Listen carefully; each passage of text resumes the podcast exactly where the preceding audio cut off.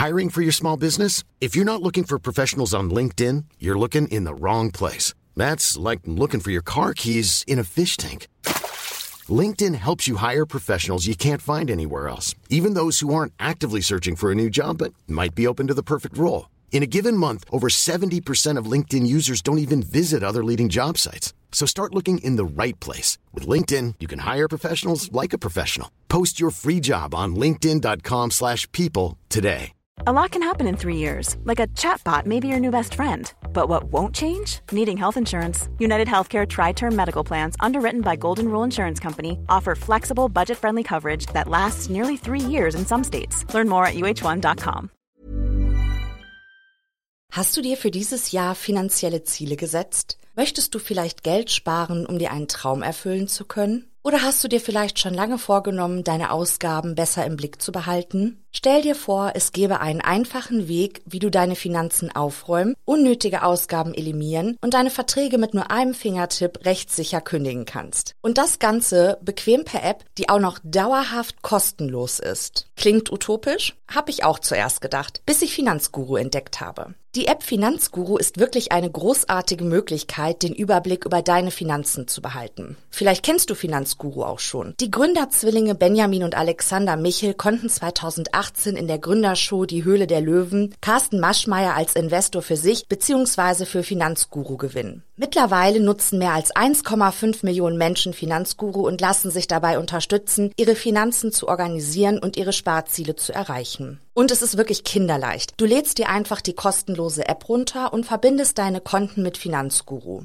Dabei ist es völlig egal, ob es sich um ein Girokonto, Kreditkarte, Depot oder Kryptobörse handelt. Um deine Daten musst du dir übrigens keine Sorgen machen. Dank eines Drei-Stufen-Sicherheitskonzeptes sind sie bestmöglich geschützt. Niemand außer dir kann deine Daten bei Finanzguru sehen. In der App werden all deine Einnahmen und Ausgaben automatisch kategorisiert und übersichtlich dargestellt. Finanzguru zeigt dir auch alle deine Verträge an. Und in der App kannst du sogar überflüssige Abschlüsse per Fingertipp rechtssicher kündigen und hast wieder ein paar Euro gespart. Und für nur 2,99 Euro monatlich kannst du mit Finanzguru dein Geldmanagement auf das nächste Level heben. Du bekommst mit Finanzguru Plus eine Fülle von leistungsstarken Funktionen, wie zum Beispiel detaillierte Budgetanalysen und personalisierte Finanztipps. So behältst du die Kontrolle über dein verfügbares Budget. Und das Allerbeste, mit meinem Code MORD3 kannst du als Neukundin oder Neukunde Finanzguru Plus drei Monate statt nur sieben Tage kostenlos testen. Einfach die App downloaden, dein Konto verknüpfen und im Reiter Mehr meinen Gutscheincode MORD3 einlösen. Warte aber nicht zu lange, denn der Code MORD3 ist nur 30 Tage lang gültig. Den Link zur App und alle wichtigen Infos habe ich dir in die Show Notes in meinen Linktree gepackt.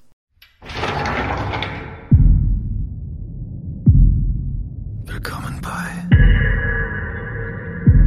Von Mord und Totschlag. Ein True Crime Podcast.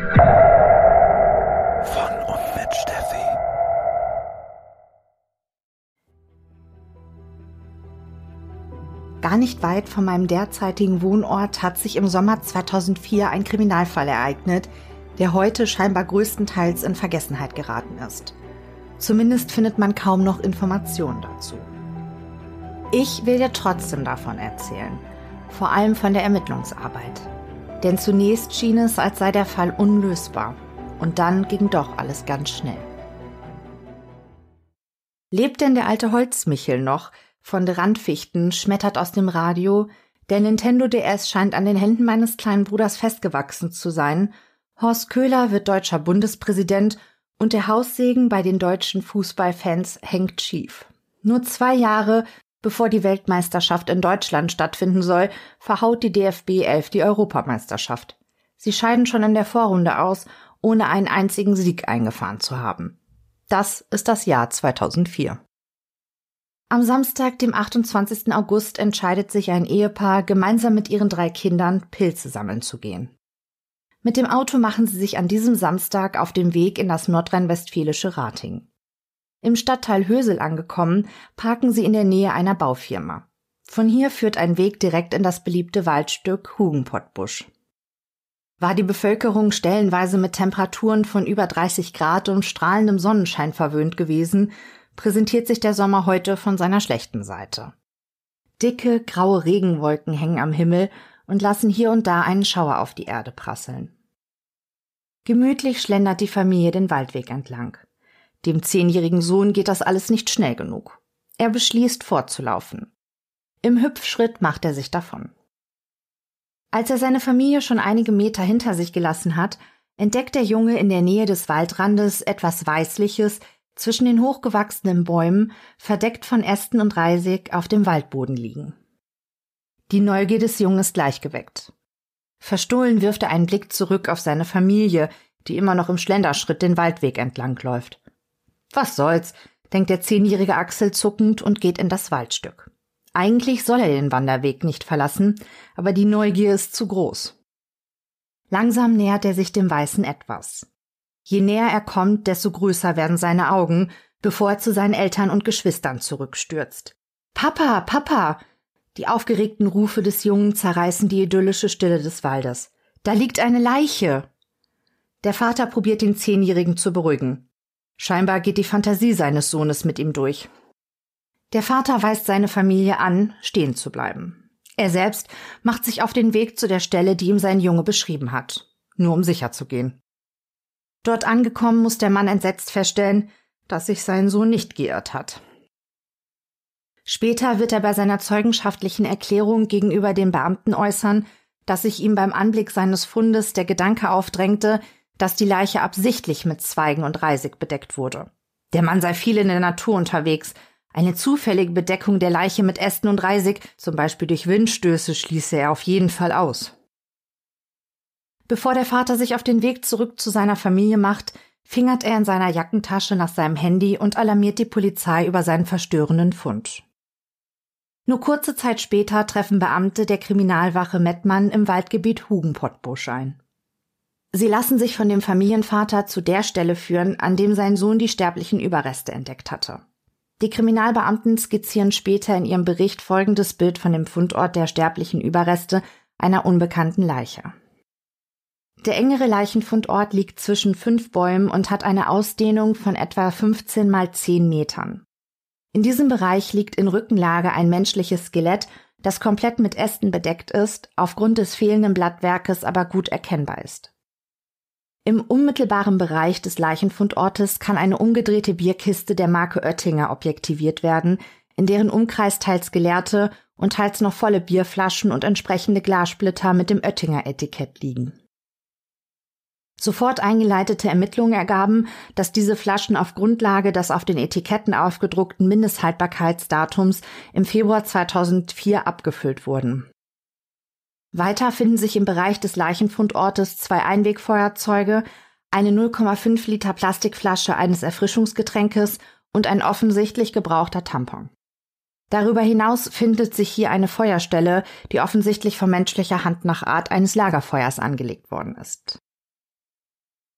Die Kriminalbeamten entscheiden aufgrund der ungewöhnlichen Gesamtsituation, die sich ihnen am Fundort darbietet, einen Rechtsmediziner des Universitätsklinikums Düsseldorfs hinzuzuziehen. Erst als der Experte am Waldstück Hugenpottbusch ankommt, setzen die Kriminalbeamten die Begutachtung der Leiche fort. Der Rechtsmediziner muss feststellen, dass sich das Körpergewebe nahezu vollständig in Fettwachs verwandelt hat. Fettwachs bezeichnet ein Stoffgemisch, das vier bis sechs Wochen nach Eintritt des Todes auftreten kann, wenn sich der oder die Tote in nasser oder sehr feuchter Umgebung befindet. Das Fettwachs entsteht durch eine Veränderung des Unterhautfettgewebes. Das Körperfett verseift. Der Mediziner entdeckt an einem Finger einen Ring und am Handgelenk das dazugehörige Armkettchen. Dann betrachtet er ausgiebig den Schädel der gefundenen Leiche. Auf den ersten Blick kann der Rechtsmediziner keine Verletzung des knöchernen Schädels ausmachen. Doch die Kriminalbeamten macht stutzig, dass die Leiche lediglich mit ein paar Socken bekleidet ist. Ansonsten war der oder die Unbekannte zum Zeitpunkt des Todes völlig unbekleidet. Neben dem rechten Fuß der Leiche entdecken die Kriminalisten eine Leggings und einen Stringtanga. Die Polizisten und der Rechtsmediziner sind sich einig, dass ein Tötungsdelikt zumindest nicht sicher ausgeschlossen werden kann. Im Umfeld des Leichenfundortes finden sie zudem noch ein paar Lederhandschuhe. Die Kriminalpolizei und ihr Kollege von der Spurensicherung halten die Gegebenheiten des Fundortes fotografisch fest und bereiten die sachgerechte Bergung der sterblichen Überreste vor, um eventuell vorhandene Spuren nicht zu zerstören. Die Experten befinden sich noch mitten in ihrer Arbeit, als sich langsam die Dunkelheit des Abends über den Hugenpottbusch legt. Das technische Hilfswerk wird zur Unterstützung angefordert. Mit Scheinwerfern leuchten sie das Waldstück großflächig aus. Nach einigen Stunden ist es dann soweit. Die Leiche kann endlich geborgen werden. Im Bereich der Liegefläche kommt nun eine braune Glasscherbe zum Vorschein. Die Glasscherbe ist dem Glas ähnlich, aus dem die Oettinger Flaschen gemacht sind. Nachdem die sterblichen Überreste behutsam in zwei weißen Leichenberge-Säcken und blauen Plastiktüten verstaut und auf dem Weg in das Rechtsmedizinische Institut des Universitätsklinikums Düsseldorf sind, beenden die Kriminalpolizisten vorerst ihre Arbeit in dieser Nacht. In den kommenden Tagen untersucht die Kriminalpolizei den Leichenfundort in immer weiter gezogenen Kreisen. Sie finden jedoch keine Gegenstände, die sie als verfahrensrelevant einstufen. Bei den Kriminalisten erhärtet sich langsam der Eindruck, dass sie es mit einem Tötungsdelikt zu tun haben könnten. Vor allem das Fehlen von Oberbekleidung und Schuhen, während die Unterbekleidung am Fundort zurückgelassen wurde und das Abdecken der Leiche mit Ästen und Reisig weckt den kriminalistischen Spürsinn der Beamten. Zwei Tage nachdem die sterblichen Überreste in dem Waldgebiet in Ratingen-Hösel gefunden wurden, findet die gerichtliche Leichenöffnung im Institut für Rechtsmedizin im Universitätsklinikum Düsseldorf statt. Das Hauptaugenmerk legen die Mediziner dabei auf die Bestimmung der Identität der oder des Toten. Der Zustand der Leiche erschwert den Experten ihre Arbeit jedoch erheblich. Der Rechtsmediziner hält in den ersten Absätzen des Obduktionsprotokolles Folgendes fest. In zwei weißen Leichenbergesäcken finden sich Leichenteile, wobei das Weichgewebe in Fettwachs umgewandelt ist. Ein Teil der Leichenteile befindet sich in drei blauen Plastiktüten. Ein großes Leichenteil, und zwar offensichtlich das Becken, und die unteren Gliedmaßen lose in den weißen Leichenbergesäcken. Auf dem Fettwachsmaterial lagern dunkelbraune, zerfallene Laubreste. Am Leichenmaterial stellenweise Insekten. Dann noch kleine bräunliche Zweige. Im Gesäßbereich entdecken die Mediziner einen braunen Flaschenhals, auf dem noch fest der Kronkorken sitzt. Damit können die Rechtsmediziner den Kriminalbeamten mitteilen, dass der am Fundort sichergestellte Bierkasten auf jeden Fall verfahrensrelevant ist. Die Mediziner stellen fest, dass es sich bei den Leichenteilen um die sterblichen Überreste einer Frau handelt. Da bei der Leiche keine inneren Organe mehr vorhanden bzw. nicht mehr als solche zu identifizieren sind, findet sich im Obduktionsbericht lediglich die Protokollierung der äußeren Besichtigung. Eine innere Besichtigung ist den Rechtsmedizinern aufgrund des Zustandes der unbekannten Toten nicht möglich. Die Erstellung eines Zahnschemas, um so vielleicht die Identität der Toten zu klären, erübrigt sich. Lediglich im Unterkiefer entdecken die Rechtsmediziner einen einzelnen Zahn. Einzig am rechten Schienbein entdecken die Mediziner einen alten Knochenbruch, der seinerzeit operativ versorgt wurde. Sie machen vier Verschraubungen und eine zusätzliche Nagelung am Knochen ausfindig. Eine der Schrauben ist lose und kaum noch im Knochen verankert. Am dazugehörigen rechten Wadenbein entdeckt der Mediziner die Spuren eines verhalten Knochenbruches. Auf der Schraube entdeckt der Rechtsmediziner eine siebenstellige Nummer. 5721019 ist in das Titan eingraviert. Daneben macht der Obduzent das Wort Asculap ausfindig. Scheinbar handelt es sich dabei um den Hersteller. Doch ob die Frau eines natürlichen Todes gestorben war oder getötet wurde, dafür sind die Untersuchungsmöglichkeiten für die Rechtsmediziner unzureichend. Die Mediziner beschließen daher, alle knochenhaltigen Leichenteile in einer Seifenlauge auszukochen. Maszerieren nennen Experten diesen Vorgang.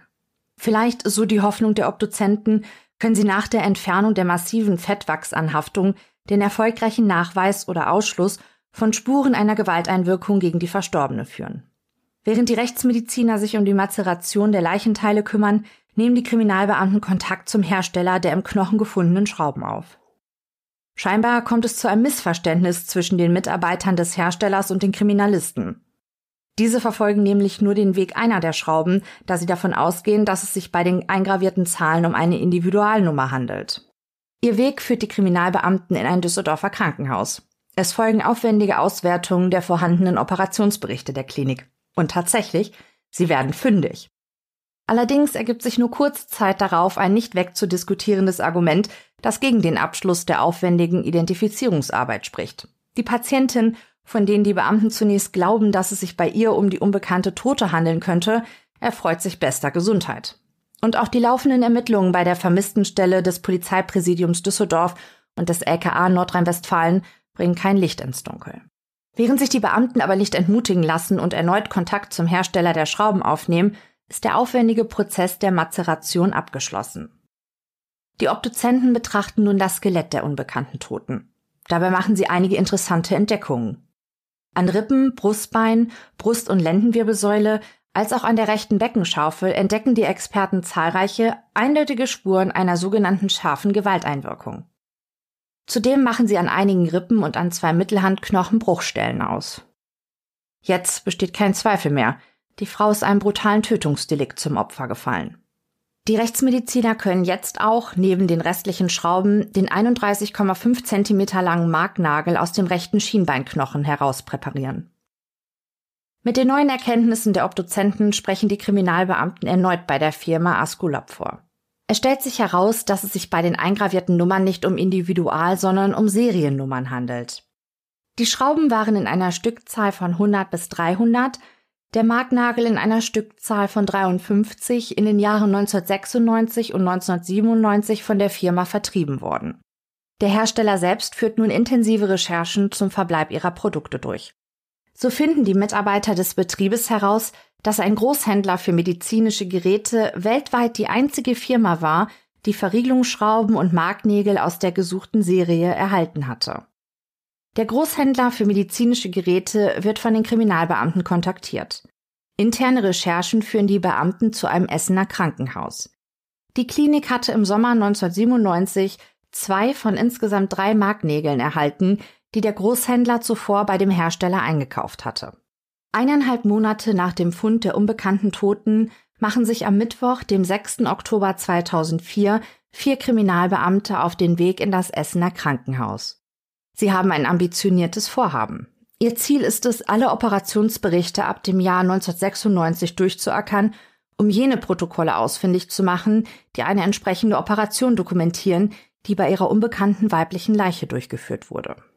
Die Kriminalisten können es kaum glauben, als ihnen schon nach kurzer Zeit ein Operationsbericht vom Winter 1998 in die Hände fällt. Die Krankenakte gehört zu Sylvia P. Die junge Frau war am 18. Januar 1998 mit einer rechtsseitigen, kompletten, offenen, knöchelnahen Unterschenkelfraktur in das Essener Krankenhaus eingeliefert worden. Interessant finden die Kriminalisten, dass die Ärzte in der Krankenakte vermerkten, dass sie den Verdacht auf Alkoholmissbrauch haben. Die Patientin gab den Ärzten gegenüber an, dass sie am Tag zuvor alkoholisiert, ohne Fremdeinwirkung gestürzt sei. Trotz der starken Schmerzen suchte sie keinen Arzt auf und verbrachte die Nacht in ihrer Wohnung. Erst am nächsten Morgen, nachdem die junge Frau wieder etwas nüchterner war, verständigte sie einen Rettungswagen, der sie in die Klinik brachte. Zunächst versorgten die Klinikärzte den Unterschenkelbruch mit einem äußeren Verschraubungssystem. Elf Tage später musste sich Silvia P. einer erneuten Operation unterziehen. Die Operateure entfernten die Verschraubung und schlugen einen Marknagel in das Schienbein der Frau, der mit jeweils zwei Verriegelungsschrauben fixiert wurde. Für die Kriminalbeamten besteht kein Zweifel mehr. Die Identifizierungsarbeit ist abgeschlossen. Bei der Toten im Wald handelt es sich um Sylvia P. Die Beamten probieren noch am gleichen Tag so viel wie möglich über die getötete Frau herauszufinden. Sie erfahren, dass die Frau zum Zeitpunkt ihres Todes in einer Essener Mietwohnung lebte. Frau P. hatte keine Arbeit und bezog Sozialhilfe. Die junge Frau war Mutter zweier Kinder, die aber nicht bei ihr lebten. Am folgenden Tag macht sich ein Team von Kriminalbeamten auf den Weg zu den leiblichen Eltern von Silvia. Sie informieren das Ehepaar über den aktuellen Stand ihrer Ermittlungen und bitten um eine Speichelprobe, damit sie die Identifizierung durch eine DNA-Untersuchung verifizieren lassen können. Silvias Eltern stimmen der Speichelprobe zu. Sie berichten den Ermittlern, dass sie ihre Tochter schon seit fünf Jahren nicht mehr zu Gesicht bekommen haben. Aber vor einigen Monaten habe die Polizei schon einmal bei ihnen geklingelt, Sie ermittelten, weil jemand eine Vermisstenanzeige aufgegeben habe. Die Kriminalbeamten stellen Nachforschungen bei der zuständigen Dienststelle des Polizeipräsidiums Essen an. Dort erfahren sie, dass ein Bekannter von Silvia am 2. Mai 2004 eine Vermisstenanzeige bei den Beamten aufgegeben hatte. Der Mann gab seinerzeit an, dass er am 22. März 2004 letztmalig Kontakt zu Silvia hatte. In dem Telefongespräch habe seine Bekannte ihm erzählt, dass sie mit ihrem Freund Stefan K in einem Waldstück an einem Lagerfeuer sitzen würde. Silvia habe ihm auch gesagt, dass sie kurz davor sei, Stefan zu sagen, dass sie die Beziehung zu ihm beenden wolle. Das war das letzte Mal, dass der Bekannte Kontakt zu der jungen Frau hatte. Danach habe er sie weder gesehen noch gesprochen. Stefan K. hingegen sei etwa zehn Tage nach dem Lagerfeuer im Wald zu Silvias Wohnung gekommen, habe mit ihrem Schlüssel die Tür geöffnet und einige Gegenstände aus der Bleibe herausgeholt. Das alles kam den Bekannten komisch vor und deshalb machte er sich auf den Weg in das Essener Polizeipräsidium, um seine Bekannte als vermisst zu melden. Doch zu dem Zeitpunkt, als die sterblichen Überreste in dem Waldstück bei Ratinghösel gefunden wurden, war Silvia bei der Essener Polizei nicht mehr zur Fahndung ausgeschrieben. Grund dafür war eine Sozialarbeiterin, die ihre Beobachtung der Polizei mitteilte. Ende April 2004 habe die Frau Silvia P. auf einem Parkplatz in Essen gesehen. Die Ermittler wissen jetzt aufgrund der Gesamtumstände, dass sich die Sozialarbeiterin bei der Sichtung von Silvia auf einem Essener Parkplatz getäuscht haben muss. Silvia P. bewegte sich zeitweise im Obdachlosenmilieu und hatte kaum soziale Anbindung. Deshalb meldete niemand die Frau, nachdem die Sozialarbeiterin fälschlicherweise Entwarnung gegeben hatte, erneut als vermisst. Die Kriminalbeamten stellen Nachforschungen zu Stefan K., dem Lebensgefährten von Silvia, an. Der Mann ist der Polizei kein Unbekannter. Der 37-Jährige ist bereits mehrfach wegen Körperverletzungsdelikten vorbestraft. Unter anderem kam bei seinen Straftaten auch ein Messer zum Einsatz. Die Kriminalisten sind sich sicher, dass Stefan K. seine Freundin Silvia P. getötet hat, wahrscheinlich weil die junge Frau sich endgültig von ihm trennen wollte.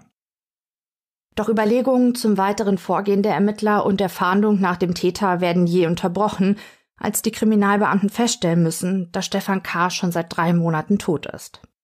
Im Juli 2004, in der Nacht zu seinem 38. Geburtstag, warf sich der Mann in Düsseldorf vor einen Zug. Nur der akribischen Arbeit der Mordermittler ist es zu verdanken, dass die Leiche von Silvia identifiziert und der Mann, der ihr das Leben nahm, demaskiert werden konnte. Ohne des implantierten Nagels und der dazugehörigen Schrauben hätten die Kriminalbeamten den Fall wahrscheinlich nicht, zumindest aber nicht so unerwartet schnell lösen können.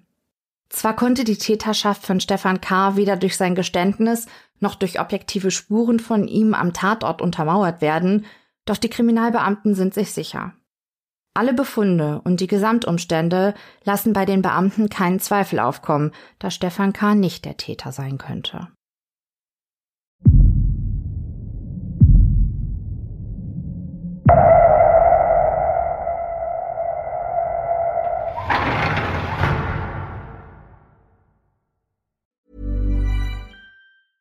Summer's just around the corner, so give your body the care it deserves with Osea's best-selling Undaria algae body oil.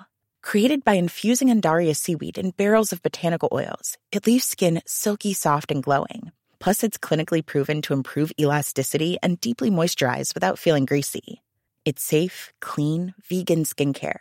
Get 10% off your first order at OseaMalibu.com with code GLOW, plus free shipping on orders over $60.